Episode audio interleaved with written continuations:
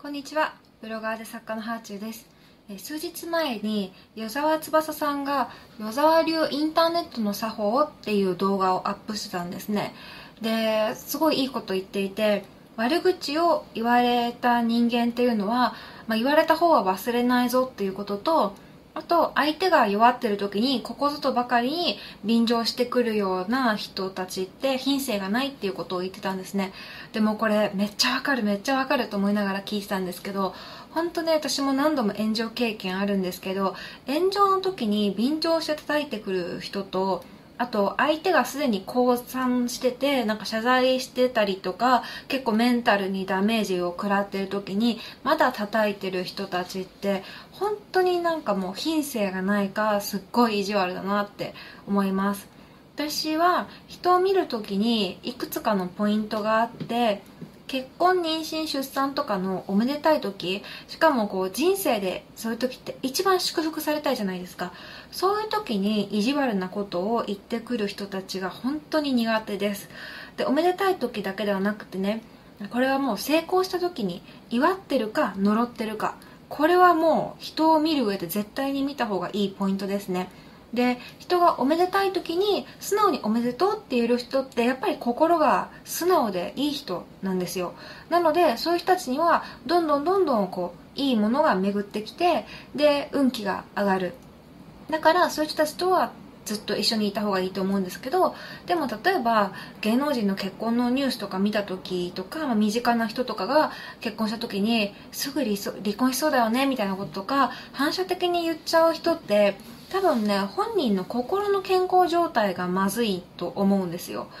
そういう時にこう相手の上げ足取りしちゃうような人ってやっぱ心が悪い方向に傾いてたりとか人の不幸を願う人だと思うんですよね。だからそういう人たちと一緒にいると運気が落ちると思うので、まあ、友達だったらもう縁切った方がいいんじゃないかなっていうふうに私は思います。あとねあの相手を貶めることによって自分のポジションを上げようとしている人たちですね。これはもう本当にたちが悪いなっていうふうに思います。まあなんか炎上とかしててそれでなんか相手が何らかこう落ち度があってそれに対してみんな叩いてる時にそれを叩いてさらに自分はそういうことしない人間ですよとかなんか私だったらこうしますけどみたいな感じでなんか自分の株を上げようとする人いるじゃないですか。そうやってなんか人を踏み台にしてで自分をよく見せようとしてる人たちでこれもまたね良くないなって思いますね。なんかそういうのって、まあ、見抜かない人もいるのかもしれないけど頭いい人たちってちゃんとそういうところ見えてると思うので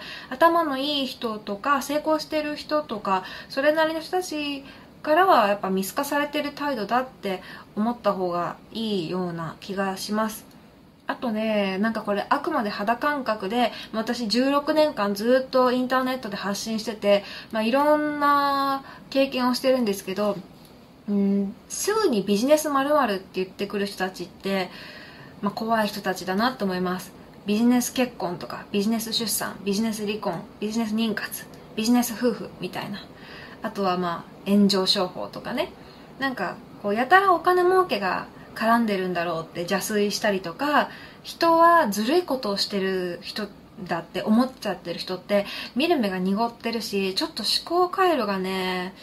まあ、終わってるって言ったら失礼かもしれないけど思考回路終わってるなって私は思いますね。MeToo の時とかはセクハラビジネスとか被害者ポジションとか売名古事記って言われたりとかしてそういうのもすごい気分が悪かったし傷ついたし妊娠した時は妊活詐欺って言われたりとかなんかうーんなんだかんだすごいこう被害者ポジションとかあと私と旦那のことビジネス夫婦って言われたりとか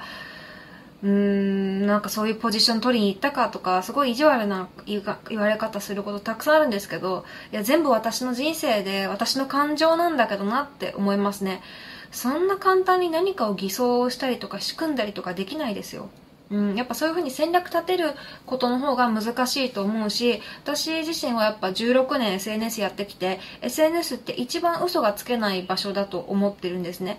なのでなんかこう、うん、恋に何かを操作しようとか嘘をつこうとしたことってないんですけどそれでもなんか嘘ついてるんじゃないかとか話題作りなんじゃないかなってすごい思われてる節があってそれがねすごくまあ嫌だなーって感じてますね。まあでも何か裏があるんじゃないかって思う人って自分の人生が多分うまくいかないから自分以外はみんなずるいことをしてるんだって思いたがってるんだと思います。うん。まあちょっと話が長くなり言葉がちょっと悪くなったけど、ま、何がこの動画で言いたいかっていうと皆さんが周りの人のことを見るときにね誰かが成功した時にその人がお祝いの言葉を口にしているか呪いの言葉を口にしているかこれを見るようにしたらいいと思います。ぜひなんかこうあめでたいニュースとか悲しいニュースとかがあった時に周りの人の SNS のシェアの仕方とかちょっとこう注目してみてください。ね、おめでたい時に素直に祝える人っていうのはやっぱり自分自身も成功していく人だと思うし逆に呪ってる人っていうのは呪った言葉全部自分に返ってくるので人生がうまくいかない人だと私は感じています。はいというわけで今日は SNS で相手の品性がわかるみたいな話でした。私自身もすごく人を見る目に自信があるというわけではないんですけどやっぱり自分の人生を振り返ってきていい人たちに囲まれてるなって思ってるしだからこそちょっと自分とは違う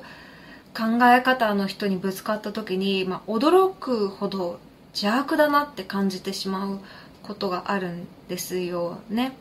うん。なので、そういう邪悪な人たちのタイムラインを見に行って人生がうまくいっている人を見たことがない。そして人生がうまくいってない人はうまくいっていない人同士で固まって人の悪口言ったりとかなんか